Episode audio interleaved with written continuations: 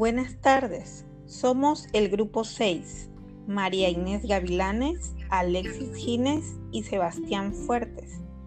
Hablaremos acerca de la construcción del Ecuador como comunidad imaginaria. Nuestro país, el Ecuador, guarda muchos puntos en común con otros de las Américas. Fuimos conquistados. Y aunque eso fue hace más de 500 años, la herencia de esa conquista aún la vivimos. El mestizaje es aquella innegable marca en las pieles de gran parte de los habitantes de Latinoamérica. De este mestizaje se han desprendido algunas partes indeseables, como lo son el racismo y el clasismo. Es chocante que en un territorio se haya hecho de lado al habitante originario, se le haya despojado de su territorio y de su riqueza, y resulta aún más chocante que al interior de estos grupos exista un sentimiento de inferioridad y por ello se alejen de sus idiomas, costumbres y nombres de siempre. La conquista fue la construcción violenta, convulsa e injusta de las sociedades en los países de América. Hubo exterminio, sangre, enfermedades, esclavitud y tantas formas de crueldad.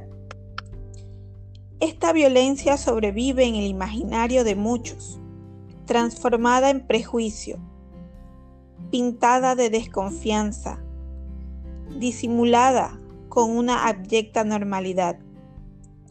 La identidad del ecuatoriano nació fragmentada. No éramos todos, siempre fuimos nosotros y ellos.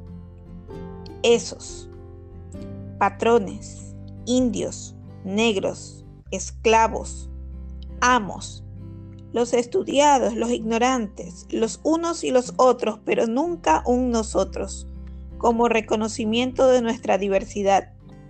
El nosotros en Ecuador ya involucra un grupo, nunca la verdadera unidad. Nosotros los blancos, nosotros los ricos, nosotros los indios, nosotros los analfabetas, jamás unidos. Ayala Mora nos recuerda el nacimiento de la República. Este proyecto revolucionario, que aprovechando la coyuntura política buscó libertar a los pueblos del yugo español. Sin embargo, decidió conservar las estructuras de poder, el idioma, la sumisión, la división de clases, es decir, el yugo. Yugo cambió de manos, mas no se disolvió. No se le devolvió la tierra al indio, no se demoró la abolición de la esclavitud negra, acrecentó las diferencias y fortificó la, indiferencia que puede sentir un supuesto privilegiado. La conquista cruel no se acabó, terminó transformándose en una república criolla con líderes de abolengo europeo. El indio sigue siendo relegado.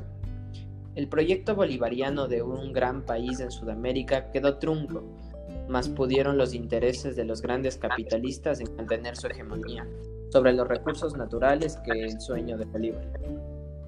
He arado en el mar. Fue el fin de una gran Colombia, también fragmentada como las identidades de sus naturales. Para 1830 se consolida el proyecto nacional criollo y persiste hasta el presente en la forma de la República del Ecuador, el control de la tierra por parte de grandes latifundistas crea una marca, más bien dicho una cicatriz, en el rostro de la identidad del ecuatoriano, el regionalismo.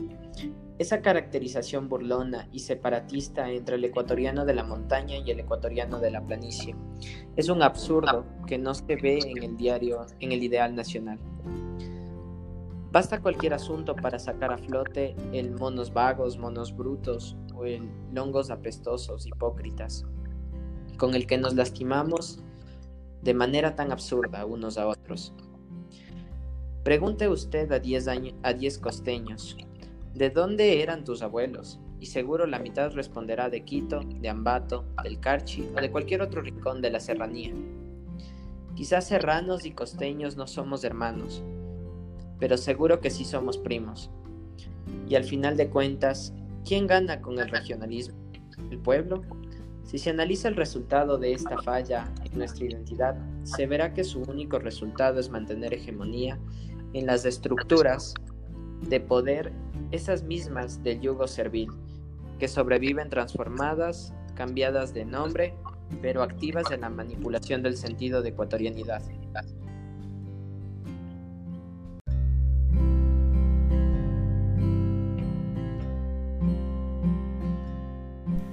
El fin del siglo XIX y los albores del siglo XX vieron la lucha de Alfaro, el viejo luchador, en cuya presidencia nuestro país logró avances hacia la modernidad. El Ecuador logró alejarse de muchas manías que sobrevivían desde la colonia. Educación para las mujeres, justicia social mediante la entrega de tierras a los indígenas, la reforma agraria, la consecución de un Estado laico, obra pública de transporte, agua, saneamiento, electricidad en las ciudades, consolidaron una verdadera nueva época un aspecto del país republicano. Penosamente, ni siquiera el haber hecho un buen trabajo con este proyecto nacional mestizo pudo detener la insaciable ambición de aquellos que se sintieron perjudicados por el deseo de entregar beneficios a sectores más amplios de la población. Y estos dieron fin al faro. De la forma más cruel acabaron con el general y sus hombres de confianza, en la plaza pública para dejar claro lo que pasaría si alguien más siguiera los pasos del faro. La injusticia no paró, y con ello no pararon la protesta ni la represión. En 1922 sucedió la matanza de los trabajadores, en el puerto principal. Sus cadáveres arrojados al río Guayas inspiraron a Gallegos Lara su célebre Cruces sobre el agua. Hoy, Ecuador sigue siendo un país muy polarizado, con clases sociales muy dispares y una agónica clase media que ya siente bastante pobre. Aún hoy nos preguntamos, ¿qué nos define como ecuatorianos? Las respuestas más cándidas apuntan hacia la gastronomía, la música, la forma de hablar o el mestizaje. Y es cuando ahondamos en cada uno de, los de estos puntos que notamos el factor común. La gastronomía es variada, muy diferenciada en cada región, provincia e incluso en los cantones del Ecuador. La música es diversa, desde marimba africana y arabíes hasta pasillos y sonatas. Por la forma de hablar reconocemos al quiteño, al cuencano, al lojano, al guayaco, y diferenciamos al negro de Esmeraldas con el del chota. Existen idiomas que solo los indígenas manejan. Y en cuanto a colores, pues en Ecuador somos multicolor, del blanco más pálido al negro azulado. Pasamos por todos los tonos de la tierra. La conclusión es que lo que nos define es la diversidad, y por ello las malas costumbres como el machismo, el racismo y el clasismo son las antítesis de la ecuatorianidad, y por lo tanto son prácticas de las que no debemos deslindar, para lograr una comunidad imaginada con mejores expectativas de sí mismas.